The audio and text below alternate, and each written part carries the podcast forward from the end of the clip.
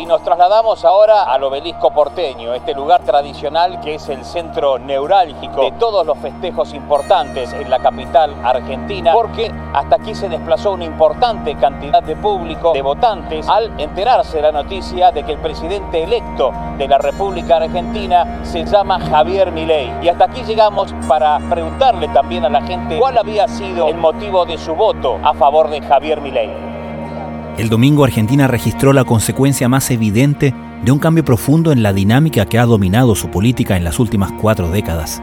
La elección de Javier Milei en la segunda vuelta de las elecciones presidenciales no es solo la derrota del peronismo y el kirchnerismo representados en el candidato oficialista Sergio Massa, es también la derrota de la derecha tradicional argentina que quedó fuera de competencia en la primera vuelta y donde su principal referente, Mauricio Macri, solo reivindicó su valor en la ayuda que le prestó a Milei en la campaña del balotaje. Javier Milei, un economista extravagante y provocador que irrumpió en escena hace pocos años como un estridente comentarista televisivo y luego dio su primer aviso cuando fue elegido diputado, recibió el domingo el mandato de poner en acción las promesas con las que cimentó su veloz camino a la Casa Rosada.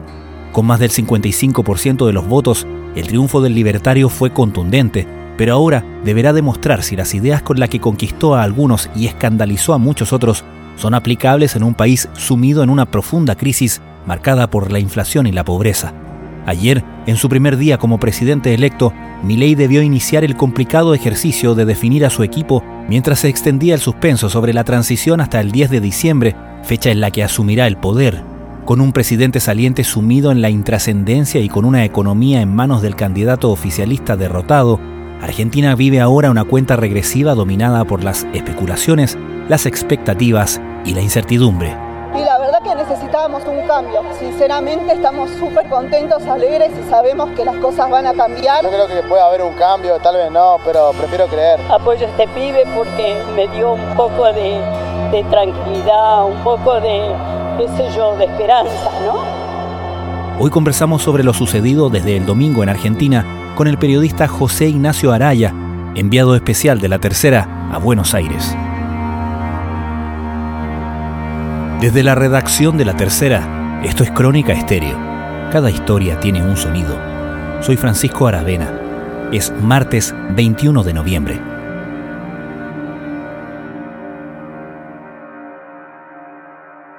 Bueno, primero que nada, es feriado, un tema no menor, de hecho es clave para entender qué es lo que se viene para la semana, porque al ser feriado todos los mercados están cerrados, la mayoría del área financiera está cerrada, las casas de cambio todavía no actualizan los precios, que es uno de los grandes temas, cuánto va a abrir el dólar, el dólar blue, por cierto, el, el ilegal que luego formalizaron aquí, todo eso se va a saber recién mañana martes y la verdad las calles están muy vacías, de hecho. Hoy, día recorrí casi gran parte de, la ciudad autónoma de Buenos Aires y se veía poca gente, el comercio estaba casi todo cerrado, salvo restaurantes, ese, tipo de cosas. De hecho, los Western Union, estos lugares donde mucha gente saca dinero, eh, casi todo estaba encerrado. Tuve que recorrer mucho rato para encontrar un abierto. Ahora mañana va a ser clave cómo abra el dólar, por ejemplo. Los pocos indicios económicos que hay son precisamente los que vienen de afuera.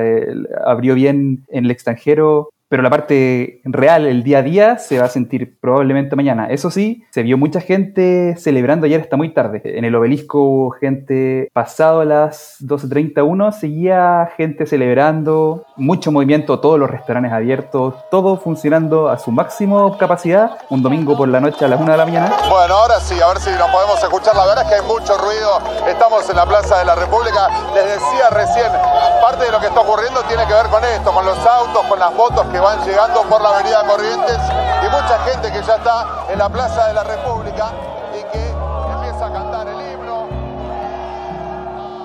Algo que ya se ha transformado casi en un cliché de tanto que se ha repetido es esto de que los argentinos decidieron apostar por algo desconocido con tal de expresar su rechazo, su rabia, contra lo conocido en el fondo. Hay gente que lo ha dicho con más poesía que otra, pero esa ha sido como la idea, una idea que se ha repetido bastante ¿Te topas con esa impresión cuando hablas con personas allá? ¿Se entiende un poco más eso? La mayoría de la gente piensa eso, de hecho, exceptuando el núcleo duro de seguidores que lo persiguen hace años. Entrevisté a un par de personas que incluso que lo seguían desde antes de que fuera electo diputado, o sea, cuando todavía hablaba en, en show de televisión, no, no, estaba cerca de la política siquiera. Ese núcleo duro, por cierto, que está de acuerdo, muy de acuerdo con su ideología Eso sí, lo que vimos este domingo probablemente no fue eso, obviamente va a salir mucho análisis al respecto, pero por lo que he hablado con la gente y los analistas que están hablando hoy en día, se ve que mucha gente lo hizo porque estaba cansada, aburrida, esas son las palabras que más se escuchó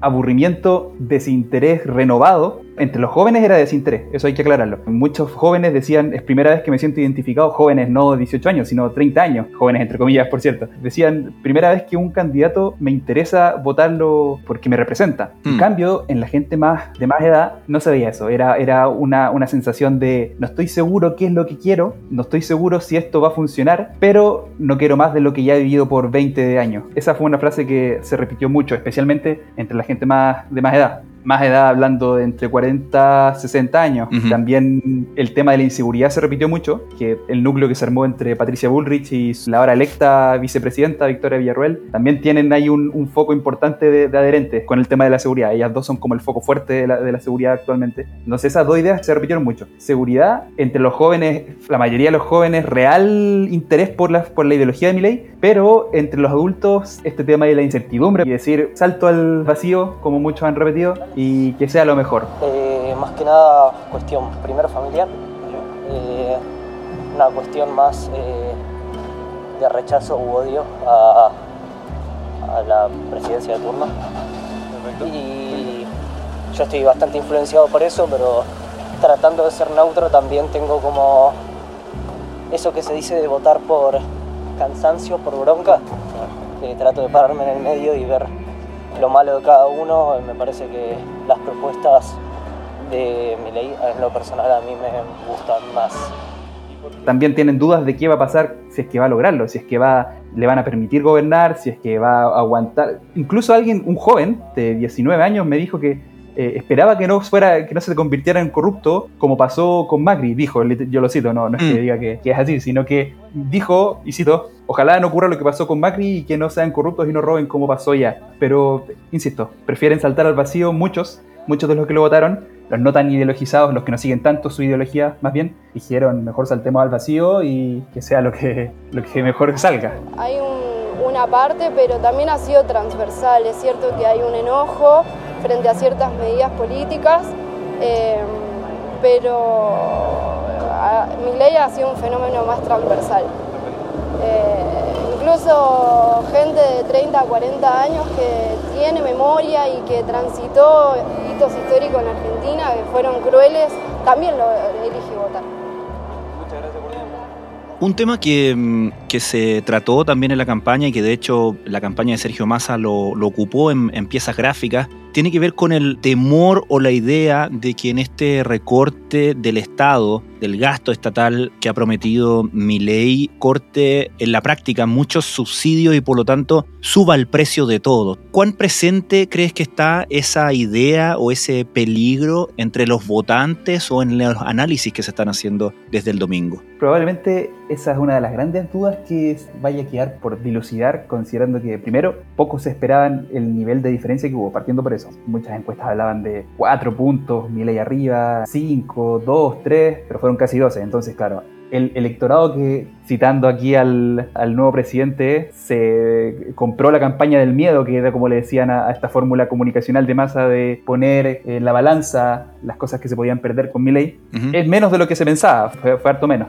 Ahora, la realidad todavía está por verse. Por ejemplo, hoy día ya dio un pie atrás, por ejemplo, con el tema de la salud y la educación, porque según él, según mi ley, no es prerrogativa del, del Ejecutivo poder eh, modificar eso, sino que es de las provincias. Las provincias son las que tienen que trabajar, ver si es que se pasa un sistema de vouchers, como citaron citando a Chile, de hecho, con el tema educacional, o en salud también un, ente privado. El resto está por verse. Finalmente había, estaba muy parejo.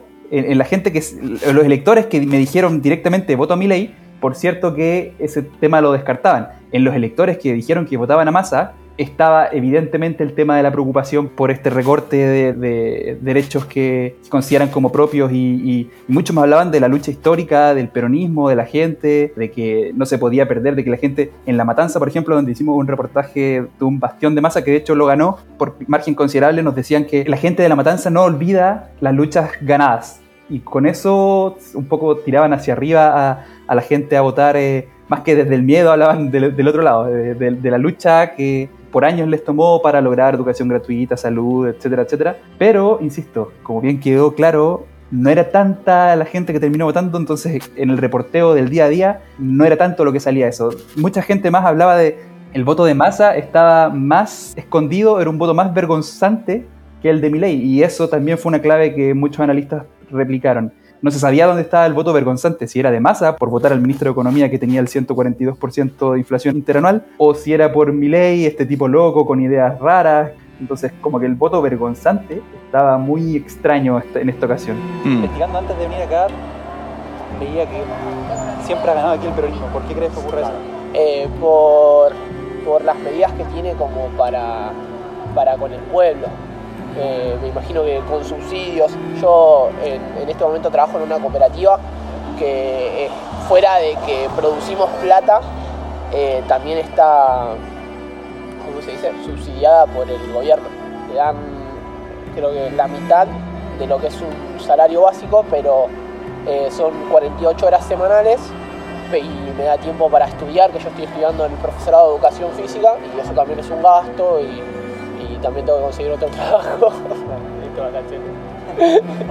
Entonces, eh, el trabajar para una cooperativa, que es también una de las políticas de Estado, el de subsidiar un montón de proyectos así, eh, me da tiempo como para estudiar, entonces pienso que por eso la gente lo elige, tanto por esas medidas como por otras. Relacionado con lo que comentabas recién en respecto de esta noción en parte de la población de derechos ganados y relacionándolo con algo que ya algunos analistas argentinos lo he visto han apuntado que es qué va a pasar también con el sindicalismo las organizaciones sindicales, algunas de las cuales son muy fuertes en Argentina, que tienen liderazgo de décadas, de 40, 50 años, de incluso la misma persona por mucho tiempo, y que, y que han demostrado en diferentes momentos, en diferentes gobiernos, el músculo que tienen a la hora de sacar gente a la calle, de paralizar al gobierno, etcétera, etcétera. ¿Cómo se anticipa o cómo se prevé que pueda ser justamente esa relación entre un gobierno que llega con este ímpetu tan eh, declarado de justamente recortar gastos, de achicar el Estado y este poder que se ha demostrado que tienen estas organizaciones para salir a la calle y, ser realmente disruptivas. Quizás el, ejemplo más claro de, esa idea es el tweet que subió Miriam Bregman, la candidata del Frente de Izquierda, que sacó un porcentaje más reducido, pero de izquierda, izquierda dura, por así decirlo. Y dice básicamente que van a, desde hoy día mismo, van a salir a las calles a defender todo lo que han, lo que han logrado dice, la cito, a las fuerzas del cielo, en referencia a lo que habla mi ley, las enfrentaremos con la fuerza de la movilización en las calles, un poco dando el tono de lo que probablemente va a ser un sector de la izquierda. Hay que recordar que en el gobierno de Macri fueron muchos los paralizaciones nacionales que pararon el país, valga la redundancia, paros estudiantiles que también paralizaron la educación. Entonces, probablemente también era otro de los temas que muchos de los votantes de mi ley ayer en la noche especialmente decían. Depende finalmente de si lo van a dejar gobernar, esa es la palabra que usaban muchos, si lo van a dejar mm. poder gobernar. Los piqueteros que les dicen ellos, esta, esta gente que, que los tirapiedras también les dicen, esos son como los dos conceptos que utilizan alto. Probablemente desde un sector va a ser dura la oposición en ese sentido de, de movilización, porque efectivamente el sindicalismo en Argentina es muy grande, muy, muy grande. Entonces, probablemente ahí sí haya, haya resistencia. Bueno, hoy es feriado, es el Día de la Soberanía. Y en este contexto sabemos que no hay eh, actividad en los mercados locales, pero sí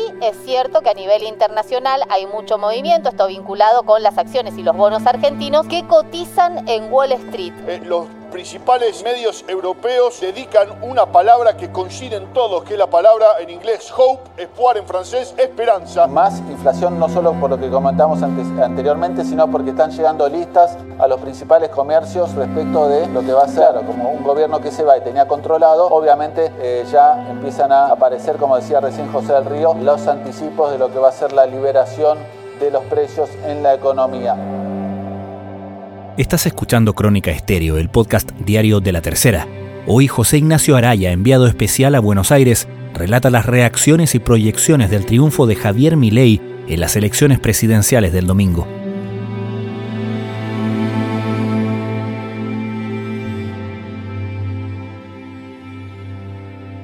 Hablemos un poco de la autopsia no sé si ya se han conocido no solo análisis que se vienen haciendo desde el día domingo, sino que algún tipo de autocrítica, análisis desde el sector del peronismo, de la campaña de Massa respecto de el mal rendimiento que tuvo Sergio Massa, particularmente en lugares donde se esperaba que tuviera una diferencia a favor considerable y donde estaba la, esperanza, ¿no? La esperanza era era, por ejemplo, que en Buenos Aires tener una diferencia tal que contrarrestara lo que veían que venía muy mal en, la, en las provincias, ¿correcto?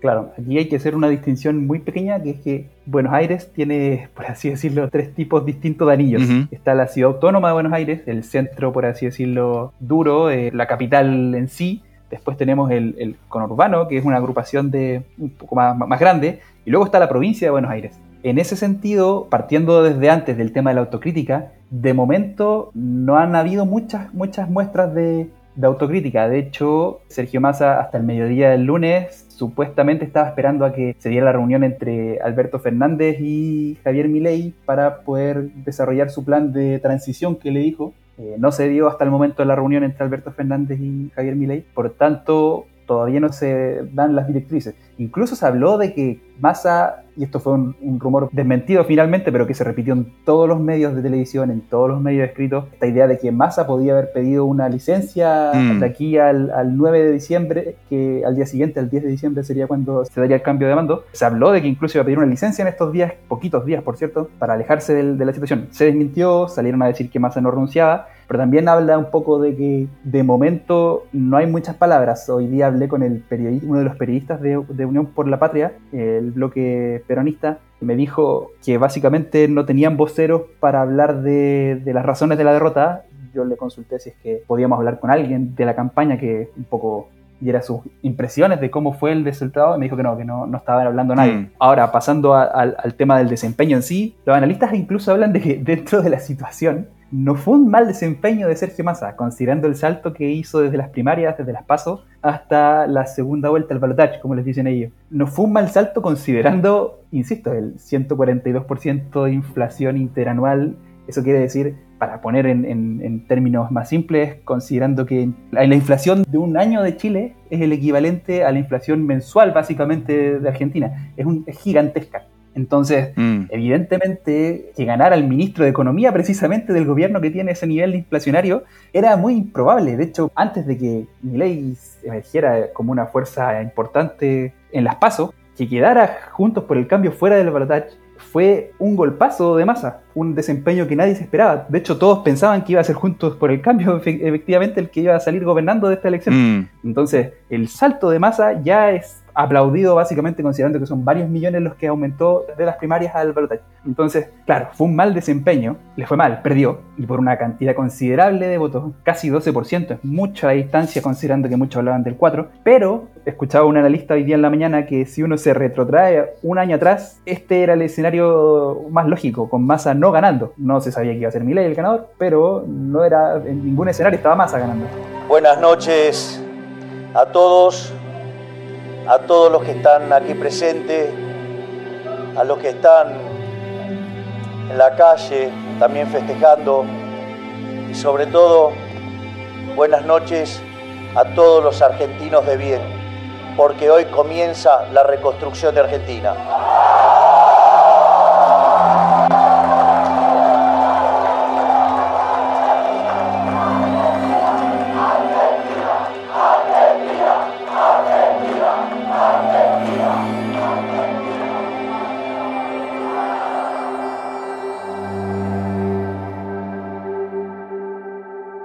Mencionabas el tema de que no hay, no hay voceros de la campaña de masa para hacer la autocrítica, para hacer el análisis. ¿Qué pasa con el gobierno? Porque se ha dicho mucho también que no, casi que no hubiera gobierno, ¿no? De que, que Alberto Fernández ha estado, bueno, como ha sido la tónica en los últimos meses en realidad, pero ahora en este momento muy, muy intrascendente, que Cristina va a viajar a Italia, que eh, lo que tú mencionabas, se especulaba y se había informado en un momento en que hasta Sergio Massa se iba a tomar licencia y ya no, no quedaba casi nadie para hacer la transición, que además es muy corta. Javier Milei, ahora estamos en lunes en la, en la tarde, al final de la tarde, informó por Twitter que no, no se iba a juntar todavía con Alberto Fernández. ¿Qué se comenta en ese sentido, en, el sentido de dónde, de dónde, está el gobierno, de, de, qué voz hay desde el gobierno para encargarse de estas últimas tres semanas, ¿no? donde todavía tienen que gobernar? Ese es el gran misterio probablemente que se va a, a empezar a dilucidar después de la reunión de Alberto Fernández, porque efectivamente es realmente casi cómico. Eh, realmente los anuncios del gobierno los hacía todo Sergio Massa. Alberto Fernández no hablaba, estuvo mucho tiempo sin hablar, salvo ligeros comentarios de repente en algún, en algún evento oficial. Salvo eso, no se refiere a la campaña. Era cualquier actividad gubernamental, anuncio de, de mejora presentación de algún evento, eh, el famoso plan platita que se le dijo aquí desde la, oposición, esto de destinar casi el, el 1,4% del PIB para ayudas sociales en el periodo de campaña. Entonces, la verdad, la gran incógnita es esa, ¿quién va a tomar la vocería? Decían hoy día en televisión que, insisto, esto es un poco información que le llega a los periodistas, eh, no hay forma de comprobarla, pero dicen que Cristina Fernández está muy enojada por el, por el resultado, está muy enojada, ella no vota aquí en Cava y se fue a, donde ella vive, eh, no habló con la prensa salvo una pequeña cuña. Dicen que estaba muy enojada y que vuelve pronto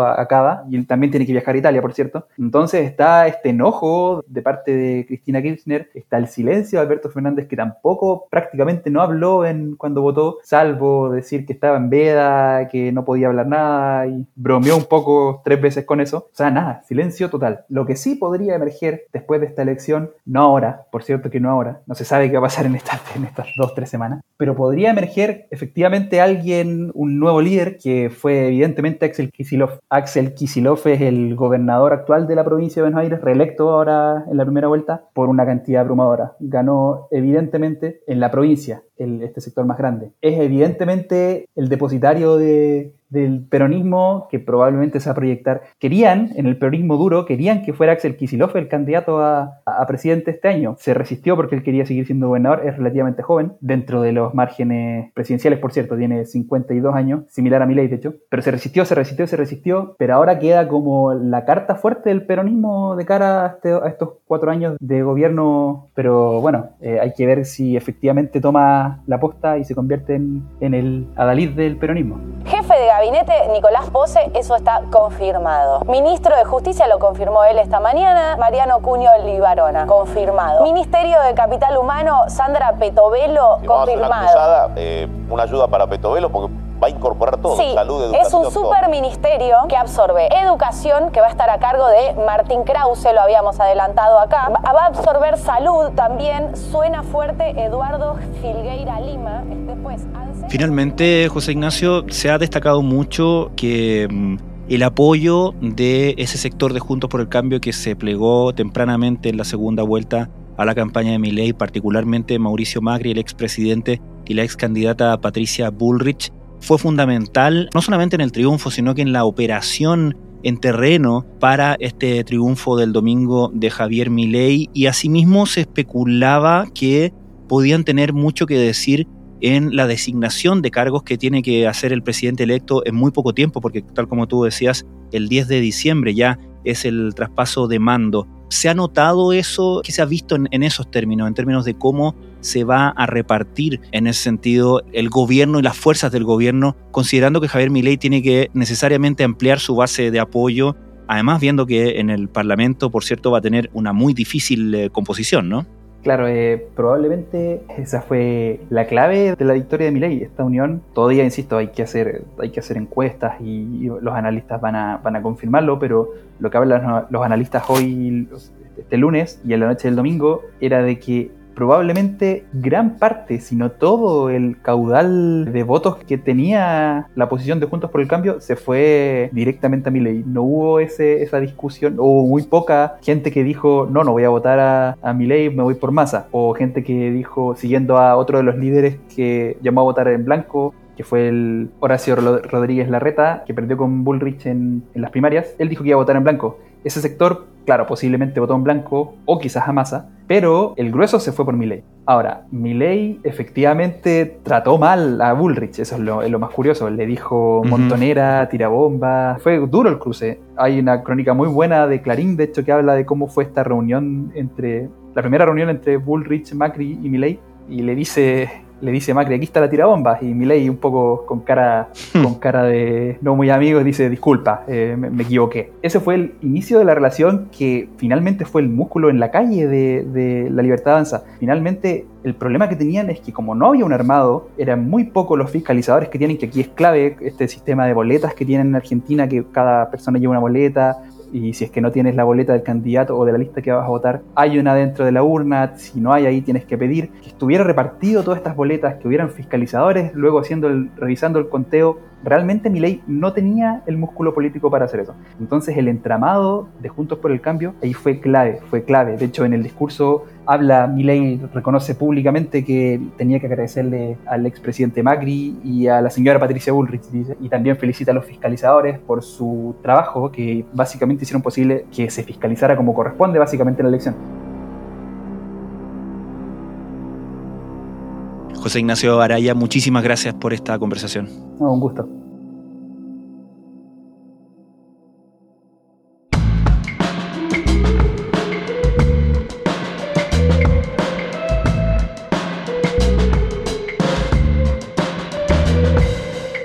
Crónica Estéreo es un podcast original de La Tercera. La edición y conducción es de quien les habla, Francisco Aravena. El diseño y postproducción de sonido son de Michel Poblete. Nuestro tema principal es Say Again de Citadel. Escucha todos nuestros episodios en Spotify o en tu plataforma favorita de podcast y en latercera.com. Nos encontramos mañana en una nueva entrega de Crónica Estéreo. Cada historia tiene un sonido. El podcast diario de la tercera.